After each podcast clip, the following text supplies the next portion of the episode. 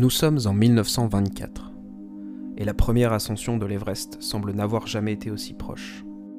Les nombreuses expéditions britanniques laissent entrevoir un succès imminent sur le plus haut sommet du monde. Parmi ces hommes, il y en a un pour qui l'Everest est devenu une véritable obsession. Il s'appelle George Mallory.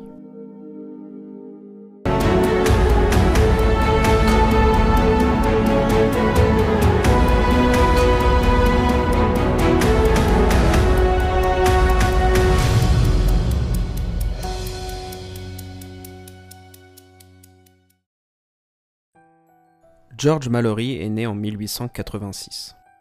C'est un étudiant brillant à Cambridge qui fait l'admiration de ses professeurs. À la même époque, il commence à réellement pratiquer l'alpinisme dans les Alpes françaises. Mallory excelle particulièrement en escalade sur rocher et en 1913, il ouvre une voie sur le Pilar Rock au nord de l'Angleterre. Son niveau de difficulté approche le sixième degré et c'est donc une ascension extrêmement difficile pour l'époque. Il est soldat durant la Première Guerre mondiale, puis reprend son poste de professeur à la prestigieuse école de Charterhouse. Au début des années 1920, il figure toujours parmi les meilleurs alpinistes du Royaume-Uni. C'est pourquoi il va être sélectionné pour participer à l'exploration du plus mythique des sommets.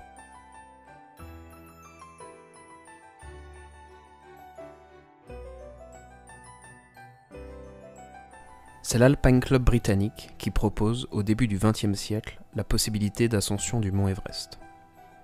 Les explorateurs doivent alors se rendre au Tibet, car le Népal est encore à cette époque un pays fermé sur lui-même, dans lequel les étrangers ne peuvent pas entrer. En 1904 est menée une première mission de simple reconnaissance dans la région du Rongbuk. Mais il faudra attendre 1921 et la création du Mount Everest Committee pour pouvoir concrètement explorer la montagne. Cette première expédition comprend notamment Charles Howard Bury et George Mallory. Ils poussent la reconnaissance très loin sur le glacier, jusqu'aux premières pentes de l'Everest. Par son versant tibétain, la voie d'accès au sommet commence alors à se dessiner. Le camp de base est situé près du monastère du Rongbuk, à plus de 20 km à vol d'oiseau de l'Everest les alpinistes entament une longue marche d'approche sur le glacier et arrivent, après plusieurs jours, au pied de l'immense col nord. Là, à plus de 7000 mètres d'altitude, ils établissent un camp avancé qui offre une vue imprenable sur la face nord. Mallory repère l'itinéraire qui semble le plus simple rejoindre l'arête nord-est qui mène directement au sommet. Cette voie présente néanmoins trois difficultés majeures, connues sous le nom des trois ressauts. Il s'agit d'une succession d'apics rocheux qui barrent l'accès du sommet à plus de 8500 mètres d'altitude.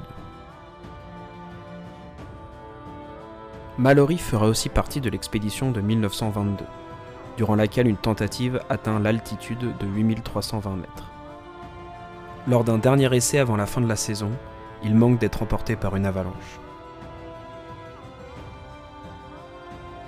En 1923, ils seront aux États-Unis pour présenter le projet d'ascension de l'Everest aux médias américains. Dans le New York Times du 18 mars, un article rapporte sa réponse à ceux qui lui demandent pourquoi mettre tant d'acharnement à gravir une montagne. Pas besoin de plus d'explications pour justifier la volonté de gravir le plus haut sommet du monde. Le simple désir d'entrer dans l'histoire. En 1924, une nouvelle expédition s'installe au col Nord avec de bien plus grandes ambitions. Le leader, Charles Bruce, tombe malade de la malaria et c'est Edward Felix Norton qui le remplace. Ce dernier choisit de tracer directement en pleine face nord et parvient sans oxygène à 8570 mètres. La troisième tentative sera effectuée par le désormais expérimenté George Mallory, qui est le seul à avoir fait partie de toutes les expéditions à l'Everest depuis 1921. Il sera accompagné d'Andrew Irvine, 21 ans seulement, et pour qui c'est la première expédition en haute montagne. Mallory sait l'importance de l'apport d'oxygène artificiel pour réussir, et cela explique en partie le choix d'Irvine comme coéquipier. Celui-ci s'est illustré au sein de l'expédition par sa fine connaissance du matériel, et notamment des bouteilles d'oxygène qu'il a aidé à perfectionner et qu'il est le plus apte à réparer en cas de problème. Le 8 juin 1924, les deux Britanniques partent du Kansas en direction du sommet. Ils sont observés par Noël Odell, un membre de l'expédition qui a pour mission de les suivre à distance et de les aider en cas de problème. Depuis le col nord, Odell rapporte voir Mallory et Irvine progresser rapidement en direction du sommet, alors qu'ils sont apparemment aux prises avec le premier ou le deuxième ressaut. Mais une tempête se lève en milieu de journée et obstrue la vue sur la cime. C'est la dernière fois que les deux hommes seront aperçus vivants. Ils ne reviendront jamais au camp de base et seront portés disparus.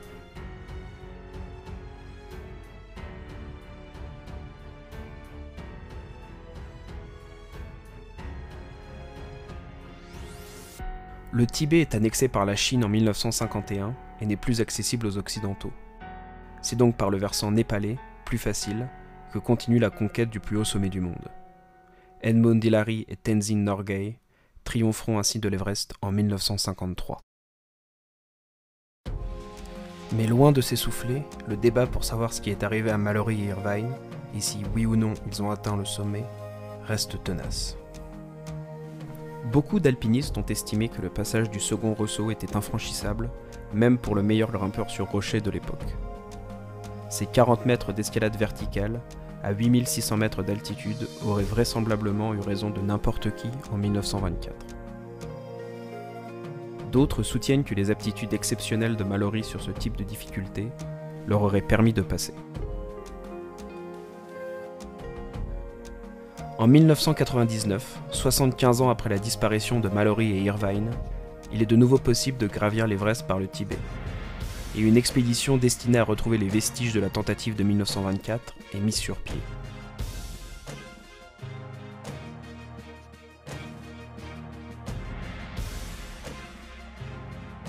L'une des équipes découvre un cadavre perdu au beau milieu de la face nord, à moitié enseveli sous la roche. Le corps est parfaitement conservé, le froid et le manque d'oxygène ayant presque réussi à le momifier.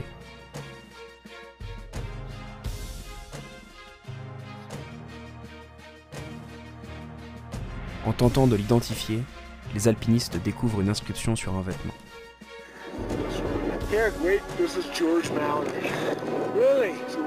Oh my God!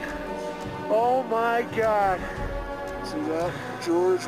Oh my God.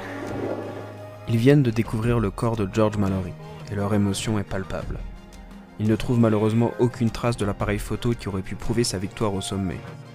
Mais pas de trace non plus de la photo de sa femme et de sa fille, que Mallory avait promis de déposer au sommet s'il y parvenait. Ils improvisent une cérémonie funéraire et lui rendent un dernier hommage.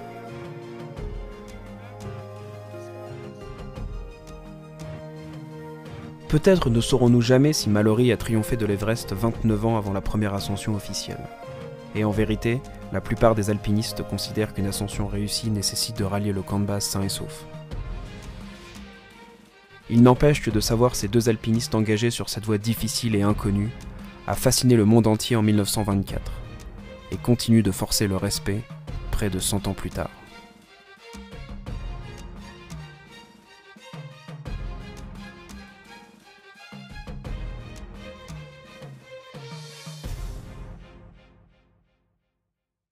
Comme d'habitude, je vous invite à vous abonner et à partager la vidéo si elle vous a plu. On se retrouve très bientôt pour un nouvel épisode.